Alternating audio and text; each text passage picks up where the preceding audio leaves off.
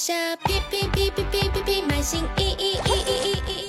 Hello，大家好，欢迎收听虾电台，我是虾酱。哥伦比亚和智利市场的开店激励仍在进行中，希望大家抓住新市场红利期，积极开店上新。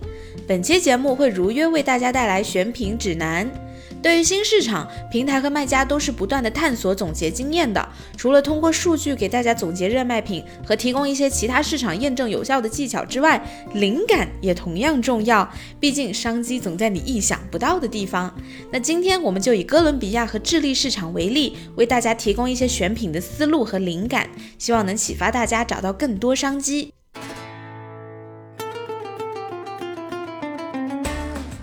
我们首先来看热销类目和潜力类目。热销类目中有些是行之有效的，已经有卖家卖爆了的品类，比如哥伦比亚市场热销的音频设备。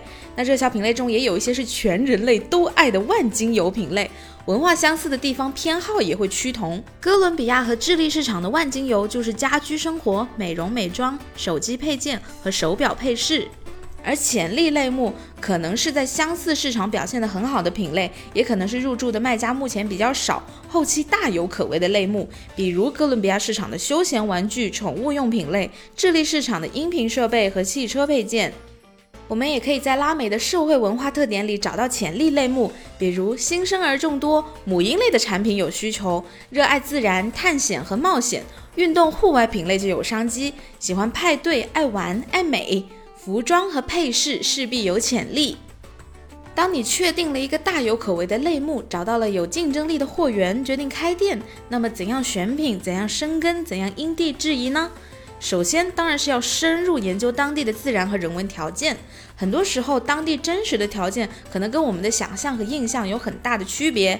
比如哥伦比亚，它是一个赤道国家，但又不完全是，因为它并不是终年炎热的。哥伦比亚地形多样，有高原、冰川，也有热带草原。首都波哥大地势很高，气候就很凉爽。气候的特征包含了很多讯息，比如需要多厚的衣服、帽子，希望化妆品有哪些功效，适合去做什么样的户外运动等等。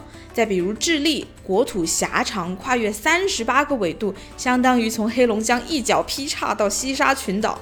南方有沙漠，北方有冰山，当地人聚居的中部地区夏季干燥，冬季潮湿，会有更多的因素影响他们的需求。